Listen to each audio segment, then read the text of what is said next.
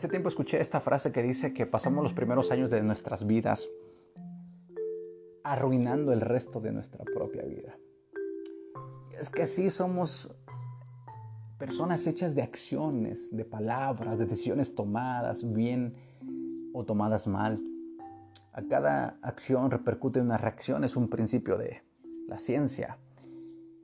Y también bíblico, lo que siembras cosechas, es una irrefutable ley de vida, pero muy pocas veces nos hacen reflexionar sobre esto. Y si tú eres padre de familia, te invito a que escuches este episodio, este podcast, porque hoy traigo para ti un mensaje extraordinario para poder forjar en tus hijos una lealtad a su propia vida para que cuando lleguen al umbral de su vida, para cuando tengan que empeinar sus canas, cuando tengan que sentarse en el balcón de sus casas para contemplar la vida, puedan tener en paz y en plenitud su alma, su corazón y su mente.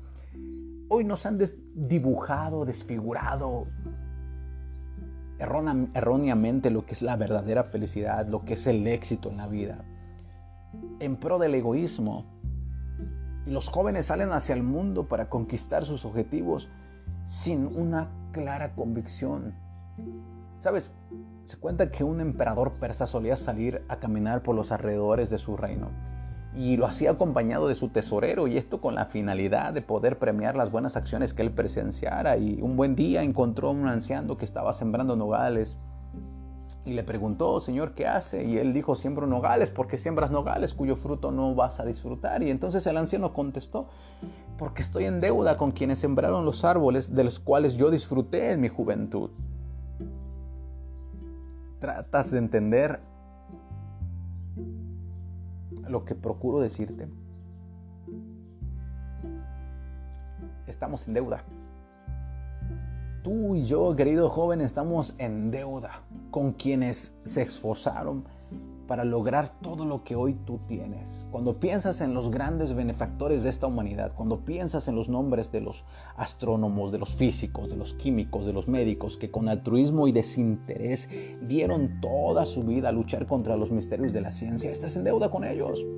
Cuando recuerdes las grandes obras literarias, cuando recorras sus páginas, recuerda que trabajaron para ti, es más, hasta cuando goces de cada una de las comodidades materiales que por ser tan comunes suelen pasarse por alto, recuerda a los incontables héroes anónimos que trabajaron para que tú gozaras de hoy. Así que querido, estás en deuda con la humanidad y debes pagársela. Ese es el primer principio que quiero compartir contigo a través de este podcast al cual le he titulado Comienza bien. Comienza estando consciente de que estás en deuda con la humanidad Estás en deuda con papá, estás en deuda con mamá, estás en deuda con la gente que te rodea y debes pagar esa deuda. Como el súbdito persa, a quien premió su emperador. Planta árboles, querido, de bondad, de integridad, pensando que si tú no puedes gozar de su fruto, ya les tocará a otros, así como tú te has beneficiado de los frutos que otros sembraron y trabajaron para ti. Así que lo que debe preocuparte ahora es la actitud que asumirás frente a, los hechos que ocurran en tu vida. Te hago una pregunta. ¿De qué manera te situarás frente a las oportunidades buenas o malas que surjan en, tu vida ante ti? ¿Permitirás que circunstancias cambien totalmente el rumbo de tu existencia. Recuerda, recuerda siempre que las cosas por sí mismas tienen muy poca importancia, pues lo que realmente vale es la actitud que adoptamos frente a los problemas y desafíos que la vida nos presenta. Te recuerdo la frase que alguien dijo, que es muy linda, muy bonita, el arte de la vida consiste en hacer de la vida una gran obra de arte. Con esto yo quiero recordarte que siempre te hará falta en el camino de la existencia que recuerdes ante los momentos duros, ante las dudas, que necesitas aprender a estar consciente de que debes ser agradecido. Ese es el primer principio. Entra a la contienda de la vida agradecido con lo que tienes. Eso hará que los pies se mantengan sobre la tierra. Eso hará que construyas sobre roca sólida. Eso logrará que en tus años por venir puedas sentarte en el umbral de la vida y decir, construí esto a base de agradecimiento y tendrás plenitud en la vida. Comienza el rumbo de tu existencia con un corazón agradecido. Lo segundo es que no olvides que el éxito no es el resultado de la casualidad, sino del esfuerzo perseverante e incansable. El hombre y la mujer verdaderamente se distinguen en su grandeza por su esfuerzo y su trabajo duro.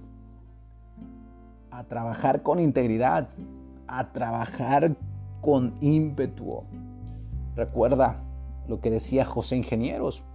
Él dijo, la juventud se mide por el inquieto afán de renovarse, por el deseo de emprender obras dignas, por la incesante floración de ensueños capaces de embellecer la vida. Joven es quien siente dentro de sí la floración de su propio destino. Que trato de decirte es que debemos adquirir fortaleza para que puedas sostenerte en los momentos difíciles que sin duda tendrás que afrontar y muchos. Y te van a hacer falta tres cosas, querido. Una inteligencia vigilante para que puedas tener siempre ideas claras. Una, una, imaginación generosa y mucho corazón para que puedas cumplir tus metas y tus sueños. Y lo tercero y, y lo más importante, busca la ayuda de Dios para superar los desafíos que la vida te depara. No se te ocurra pensar que sin Él puedes alcanzar el verdadero éxito en la vida.